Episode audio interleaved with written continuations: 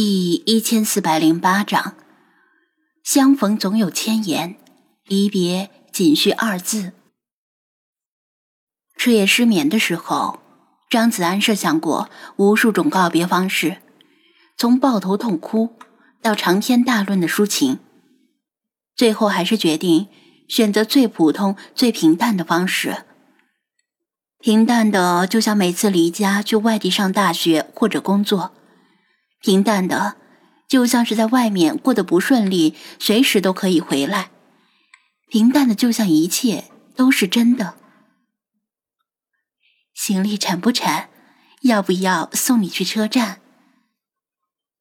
母亲打量着行李箱，她昨晚就是这样，一边拼命往里面塞东西，一边又嫌沉。不沉，拖着走又不是拎着，没事儿。他满不在乎的说道：“不用送了，一会儿就要来顾客了，我自己能行。”父母左一句右一句的提醒：“有没有落下什么东西？钱包和手机都装好没有？车站人多混乱，去厕所的时候都要带着行李，别被人偷走。”这不是他第一次离家出远门。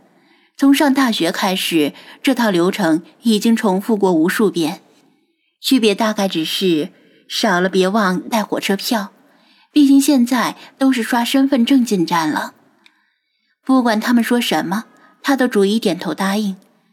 但其实他们的话，他一句都没有听清，只是一副随时可能哭出来的样子，盯着他们的脸。终于，该叮嘱的都叮嘱完了。又额外多了几局：“去了那边，对人家姑娘好一点儿，别太小气之类的话。”他走到门边，握住行李箱拉杆，另一只手搭在门把门上，紧紧的攥着，却没有用力推。片刻之后，他猛然转身：“要不我还是不走了吧？就像妈妈说的，反正公司离不开我。”我再拖两天，应该也没事儿。旁边的几只成员都默默垂下头，魏鹦鹉更是气馁的把头扎进翅膀里。来之前，他们信心满满，认定全员合力一定能够轻松的把他拉出梦境。但来之后，他们已经不那么自信了。即使这次豪赌失败，他们也不怪他。能够理解他的选择，可能是昨天夜里父亲做过母亲的思想工作。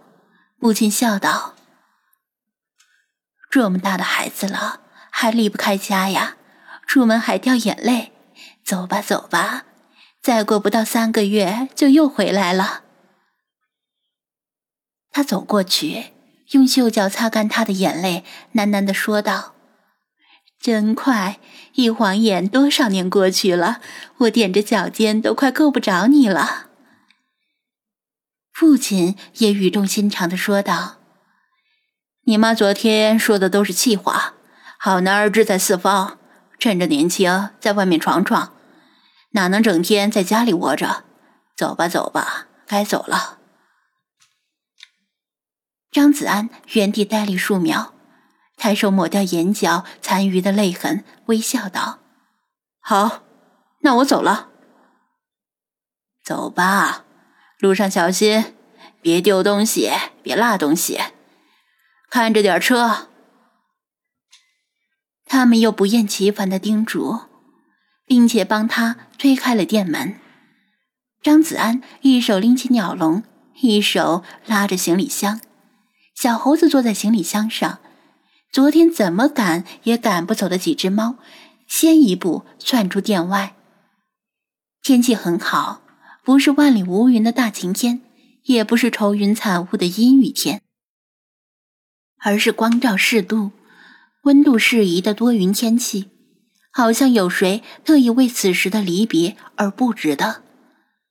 父母并排站在门口，应该是打算目送他离开。才会进去。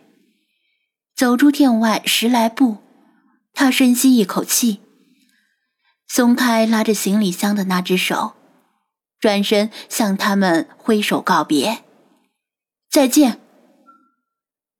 他们也笑着向他挥手，挥了大约五秒，他缓缓放下手，重新拉住行李箱，挺胸昂首，大步向车站走去。咣！离开稍远之后，他听到店门关上了。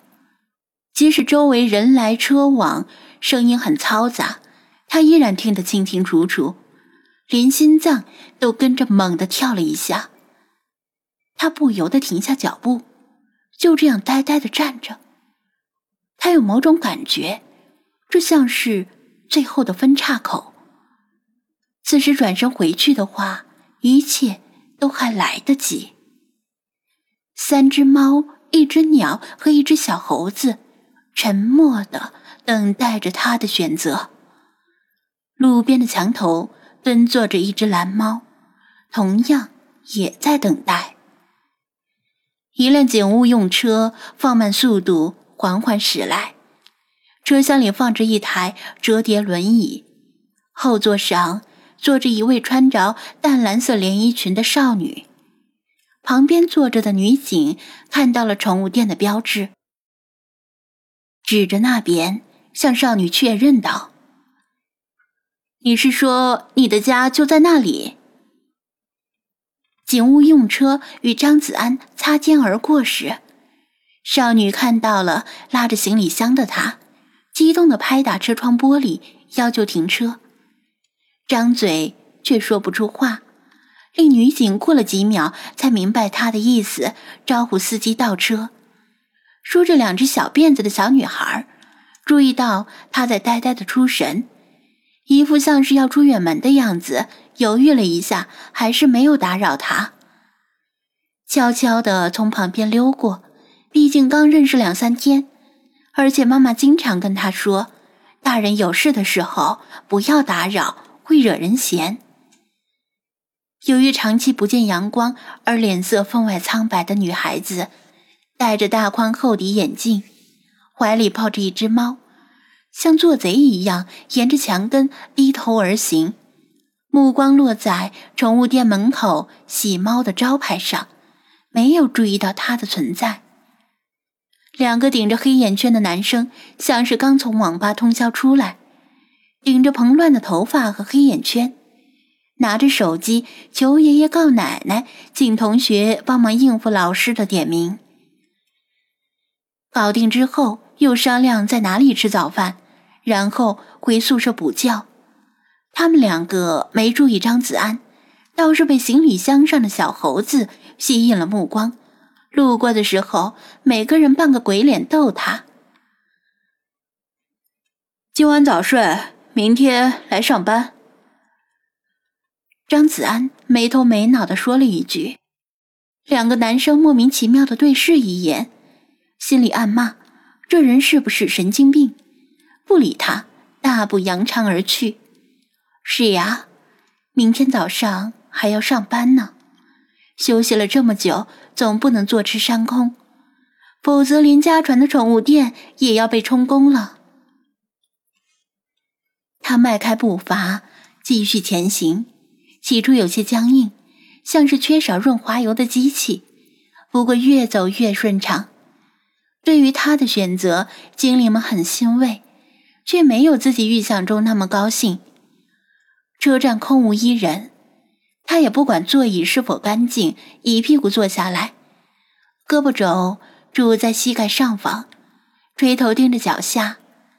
公交车驶来，停下，开门，关门，离去。他没有上车，似乎在等人。突然。周围的一切都被定格了，就像是电影按下了暂停键。如此诡异的现象，却没有在他平静的眼眸中掀起任何波澜。华丽的汉服裙摇曳着出现在他视野的边缘，驻足。庄小蝶的声音响起：“你演了这么久的戏，就是为了说声再见。”